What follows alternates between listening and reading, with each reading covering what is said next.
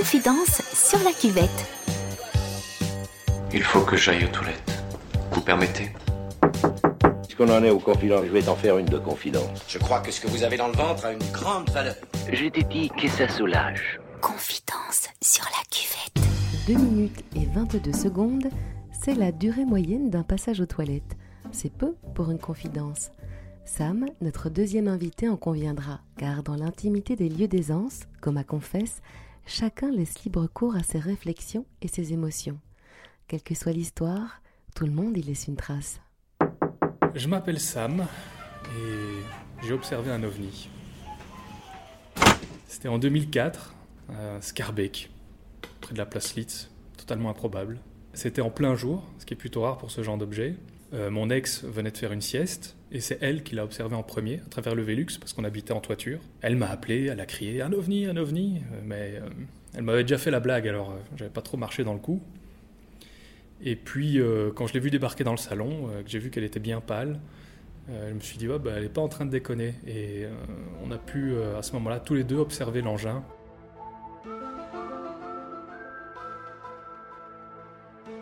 Si ça avait été une soucoupe volante, j'aurais pu m'écrier tout de suite Ouah, c'est un ovni Mais ça ressemblait à rien de ce que j'avais déjà vu. On aurait dit euh, comme deux parapluies emboîtés l'un sur l'autre, qui se dépliaient, qui se repliaient. C'est très difficile à décrire.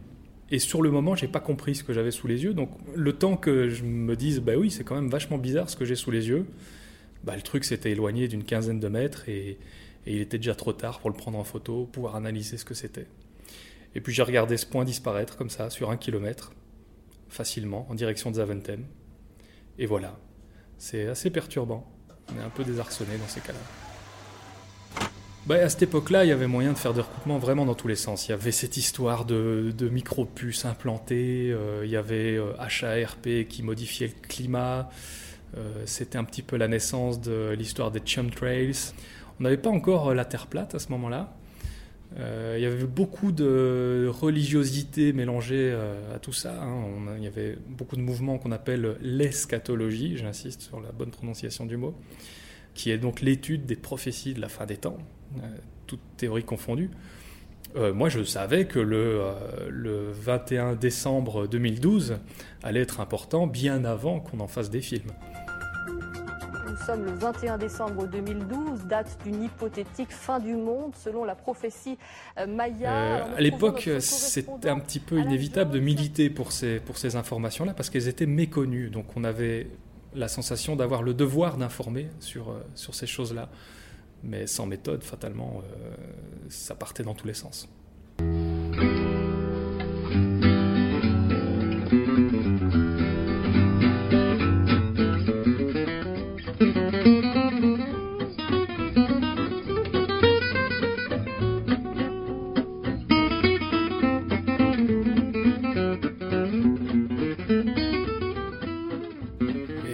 Des années plus tard, euh, alors que j'avais continué à persévérer dans tout ce qui était croyances ésotériques, euh, New Age et compagnie, euh, je me suis retrouvé en, grosse difficulté sur un projet professionnel et je tirais les cartes, je tirais les yikings, j'essayais de, deviner ce que je devais faire à travers les augures et la pensée magique.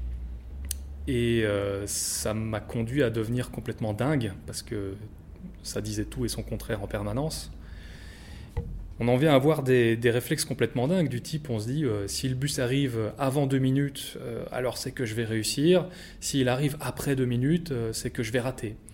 Et on s'en rend pas compte, mais ça s'installe progressivement dans l'inconscient, tout plein de petits réflexes qui forcent le hasard à produire des réponses.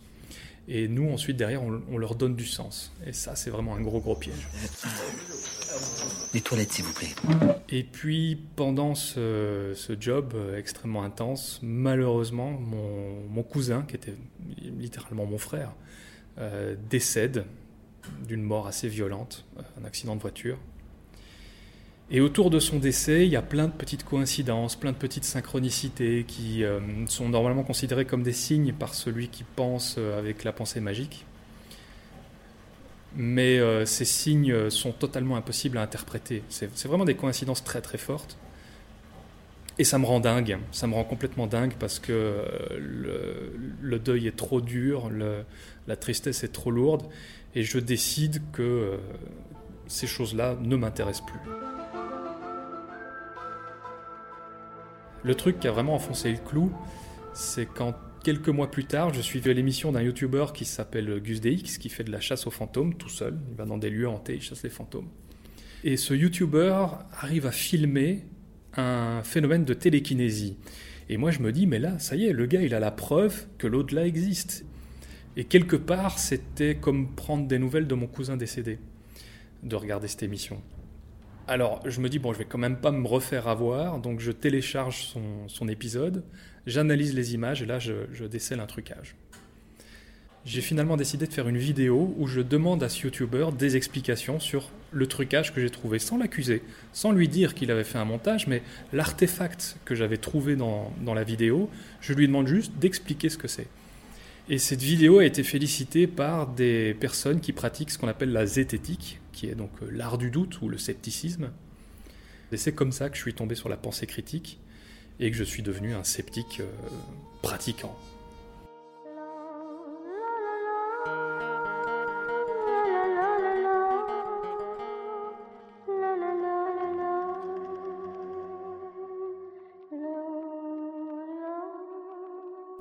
Pense qu'on est tous sceptiques. Je pense que le gars qui croit que la Terre est plate, il est sceptique, mais il utilise son intuition pour savoir si c'est vrai ou pas vrai. Ce que je suis devenu, c'est un sceptique méthodique. J'ai appris des méthodes, des trucs qu'on n'a pas en nous à la base, des choses qu'il faut apprendre, comme un dessinateur qui apprendrait à dessiner. Et ce sont ces méthodes aujourd'hui qui me permettent de, de, trier les choses correctement dans ma tête. Je ne suis pas moins intelligent, plus intelligent, et je ne pense pas que les gens qui croient en la pensée magique ou en la Terre plate ou des trucs comme ça sont forcément stupides. Euh, je pense que ce sont des gens qui n'ont pas eu la chance d'être au contact des méthodes. Des méthodes qui sont inspirées de la méthode scientifique d'ailleurs, tout simplement. Confidence sur la cuvette. Aujourd'hui, je milite vraiment pour euh, plus de pensée critique, plus de doute, plus de prudence quand on, quand on étudie des théories. Je ne suis pas contre la croyance. Euh, le souvenir que j'ai de cet ovni me force moi-même à, garder une certaine croyance dans ce que j'ai vu. Si je devais être parfaitement sceptique, je devrais dire que c'est un souvenir transformé avec le temps, etc. Mais je ne peux pas être sincère en disant ça parce qu'une partie de moi continue de croire les choses telles que je les ai racontées, telles qu'elles sont dans mon souvenir.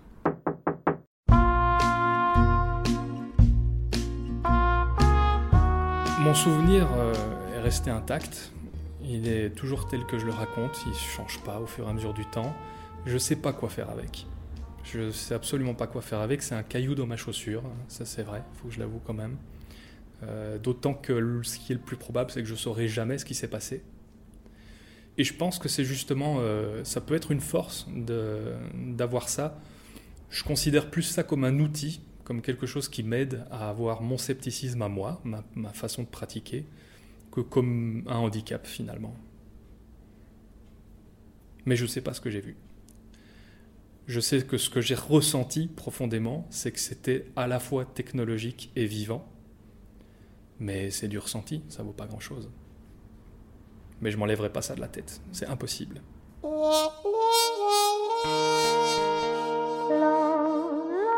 Prendre soin de la méthode avec laquelle on se met des trucs dans le crâne. C'est le credo de Sam qui sème son regard critique à travers sa chaîne YouTube. Doutez donc, mais doutez bien. Et attention, il paraît que les mois d'été sont plus propices au signalement d'OVNI. Gardez les yeux ouverts. À bientôt.